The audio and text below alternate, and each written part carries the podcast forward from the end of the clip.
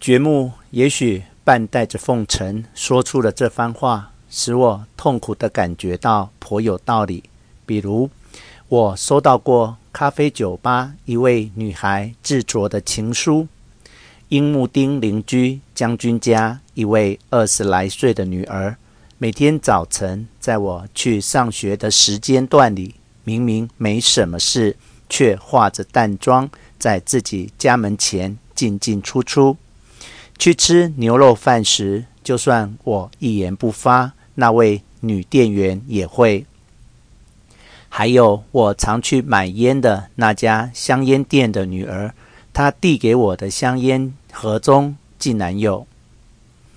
去看歌舞伎时，邻座的女孩在深夜的电车上因喝多睡着时，意想不到从老家亲戚的女儿那里寄来的狎思遥爱的情书，不知是哪位素不相识的女孩。趁我不在家时，送来亲手制作的布娃娃。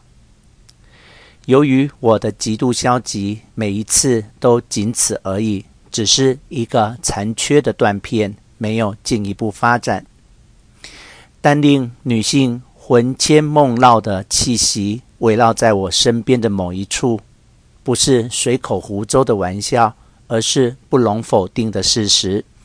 这一点。被觉木看穿时，我感到屈辱般的痛苦，同时也对寻花问柳失去了兴致。有一天，觉木再次出于赶时髦的虚荣，对觉木而言，除了这个理由外，我至今仍无法去思考其他理由。带我去参加了一个秘密研究会的共产主义读书会。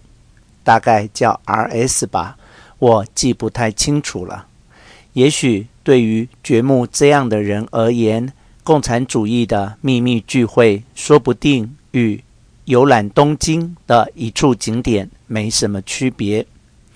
我被介绍给所谓的同志，还让我买了一本学习手册，听坐在首席。那位长相丑陋的青年讲授马克思经济学，可是对我来说，那些都是再明白不过的内容了。他讲的虽然没错，但人类的内心存在着更为可怕莫名的东西。说是欲望，不足以概括；说是虚荣，又不够确切。即使把色与欲两者，并联一起描述，仍不足以形容。我自己也弄不明白，在人世间的根基里，总觉得不单单只有经济，还存在着荒唐怪谈之类的事。对于惧怕这种怪谈的我，虽然就像水往低处流一样自然的肯定着唯物论。却无法借此摆脱对人类的恐惧，无法放眼绿叶，感受到希望的喜悦。不过，我从未缺席的参加 R.S. 记得是这么叫的，也许有误的聚会。同志们个个如商讨天下大事，不苟言笑的绷着脸，沉浸于犹如一加一等于二。之类的初等算术的理论研究中，此情此景的滑稽，真让人忍俊不禁。我以自己往日惯用的搞笑方式活跃聚会的气氛，可能是因为这个缘故吧。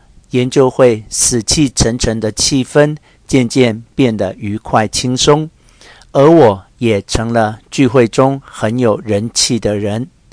这些貌似单纯的人们，或许以为我和他们一样单纯，是一个乐天派、爱搞笑的同志。果真如此的话，那我可是彻头彻尾的欺骗了他们。我并非他们的同志，可我逢聚会必到，为大家提供搞笑服务。因为我喜欢这样做，喜欢这些人，但未必是因为马克思而建立起来的亲密感。非法带给我小小的乐趣，莫如说它使我心旷神怡。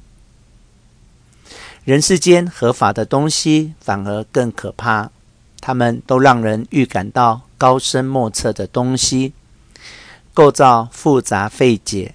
我根本无法坐进那没有窗户的阴冷房间，即使外面有一片非法的大海，我也要纵身跳进去，畅游到死亡。对我来说更轻松痛快。有句话叫“没脸见人的人”，指的好像是人世间悲惨的失败者、道德败坏者。我觉得自己从一出生就是没脸见人的人，所以每每遇到被世间公认为是没脸见人的人，我的心就会变得非常和善。这样的善心，有时连自己都会陶醉。还有一句话叫“犯罪意识”，活在这人世间，我一生都遭受这种意识的折磨。可他又好像是我糟糠之妻一样的好伴侣，唇齿相依，与我耍闹着孤寂的游戏，这也算是我活着的另一种姿态吧。另外，好像还有一句俗话叫“小腿有伤，心有隐旧”。这种伤痕自襁褓就长在我的一条腿上，随着长大，非但没有痊愈。反而日趋严重，并深入骨髓，每晚的痛苦如同掉进千变万化的地狱。但是，这种说法有点奇怪。这种伤痕逐渐变得比自己的血肉还要亲密，伤痕的疼痛就像他活生生的情感，甚或是痴情的低语。对我这样的男人而言，地下运动组织的气氛。让我感到格外的安心与惬意。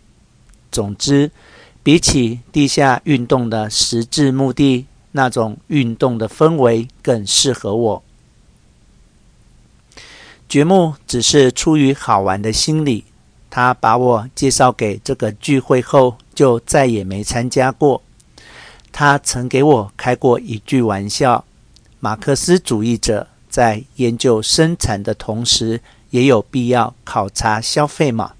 所以他不去参加聚会，只是一味的想叫我去考察消费。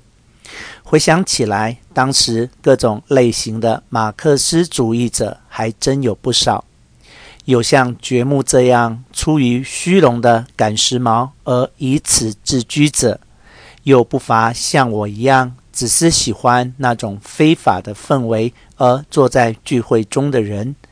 假若我们的真面目被马克思主义真正的信徒识破，无论掘墓还是我，想必都会遭到他们烈火般的怒斥，被视为卑鄙的背叛者而驱赶出他们的组织吧。但是，我和掘墓都没有遭受除名处分。尤其是我，置身于非法的世界中，居然比置身于合法的绅士世界更显得轻松愉快，甚至言行举止更为健康。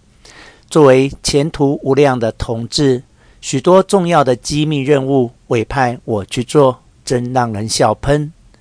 事实上，对于委派的任务，我从不推辞，都是沉着应对，一一接受。也不曾因为举止反常而遭到狗同志们都这样称呼远景的怀疑和盘问。我总是一脸笑容，也搞笑别人，准确无误地完成他们交给我的所谓的危险任务。那些从事地下运动的家伙，常常如临大敌一样的紧张。有时还笨拙地模仿侦探小说，保持高度警戒。委托我做的任务都极其无聊，却煞有介事地制造出紧张的气氛。就我当时的心情而言，就算成为党员被捕，终身在牢狱度过，也无怨无悔。我想，与其恐惧人类的真实生活，在每晚不眠的地狱呻吟，还不如待在牢狱里舒服。